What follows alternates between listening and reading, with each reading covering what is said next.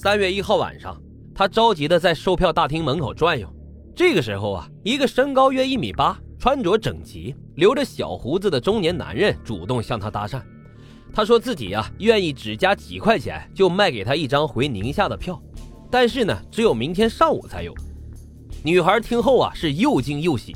她见这个中年男人衣装得体、谈吐不俗，并不像坏人，不觉间呀就放松了警惕。两人之后闲聊了起来，随后还在北京站附近的餐馆里一起吃了饭。吃完饭后，这个中年男人对他说：“你不要花钱住酒店了，我们这么投缘，干脆你来我家跟我妹妹睡一个床。我家离火车站也不远，明天早上拿到票你就直接可以回家了。”此时啊，这个女孩已经完全相信了这个男人，于是就同意了他的建议。之后，女孩上了男人的那辆二八自行车，跟着他就走了。而令他没有想到的是，男人竟然把车骑到了一个很偏僻的地方，附近是漆黑一片，伸手不见五指。此时啊，女孩似乎意识到了危险，慌忙跳车逃跑。但是那个看起来文质彬彬的男人突然间凶相毕露。拿出了匕首恐吓他，乖乖的听话，不听话老子立马杀了你！我都杀了七八个人了，不差你这一个。最后，男人把女孩往草丛里面拖，女孩奋力反抗，而这个恶魔拔出了匕首，对他狠狠的就刺了一刀。女孩中刀后，当场疼得昏死了过去，失去了知觉。当她醒来后，奋力的爬到有人的地方，路遇好心人将她给送往了医院，并且报了警。这名侥幸的幸存者呢，给案件的侦破带来了一些关键的线索。根据他的回忆，警方画出了歹徒的模拟画像。这起案件已经造成八人死亡、一人重伤，是北京历史上少有的恶性系列杀人案件。公安部啊，直接挂牌督办。综合案件分析，警方认为歹徒极有可能会继续在火车站诱骗外地人，然后实施犯罪。于是。北京警方抽调了上百名警察，他们身着便衣，二十四小时在北京的几个火车站执勤，全力查找模拟画像上的歹徒。但是，一晃啊，一个多月过去了，警方并未发现歹徒的身影。但是，令人欣慰的是，最近一个月也没有再次发生案情，因此，警方认为歹徒一定会在火车站再次出现。没有发现，只是因为他还没有出来作案。警方决定继续在火车站蹲守。四月三号这一天，歹徒终于出现了。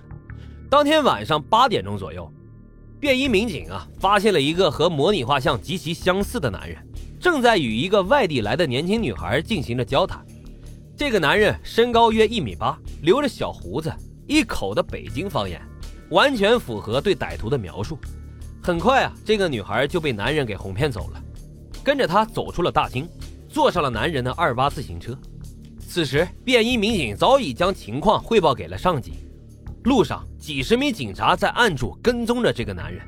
当他们过了丰台区草桥时，中年男人往边上的一条土路上拐了过去。此时的女孩啊，发现了不大对劲，开始大声的喊叫。男人则是凶相毕露，拔出了匕首威胁女孩就范。而就在此时，跟踪的警察立即上前将这个男人给抓住。抓住歹徒后，警方首先是利用电脑技术进行了比对，根据 DNA 的比对，证实了这个家伙就是系列杀人案的元凶，铁证如山。凶手啊也并没有抵抗，很快就交代了罪行。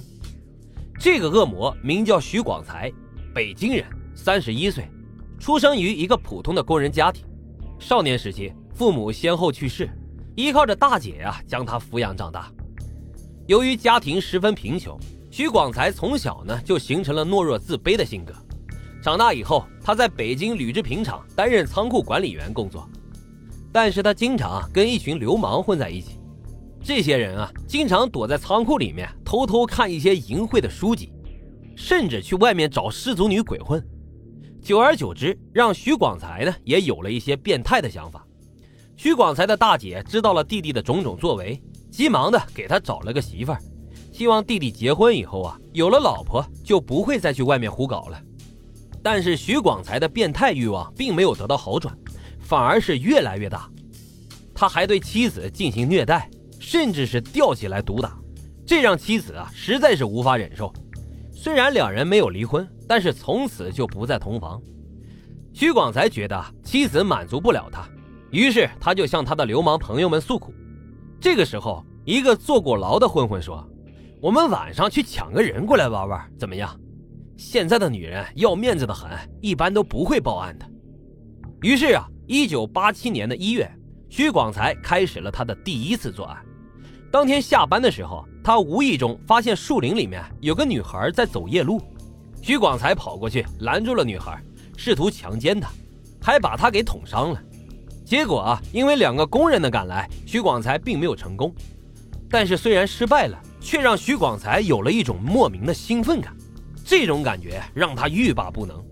两个月后，他发现警方并没有找到他，于是胆子是越来越大。之后啊，就犯下了这一系列恶性的系列杀人强奸案。一九九零年的六月五号，恶魔徐广才被押赴刑场执行了枪决。好的，今天的故事就为大家讲到这里，接下来我们进入到互动环节。听友三二八九说，决定生下孩子的那一刻，他就错了。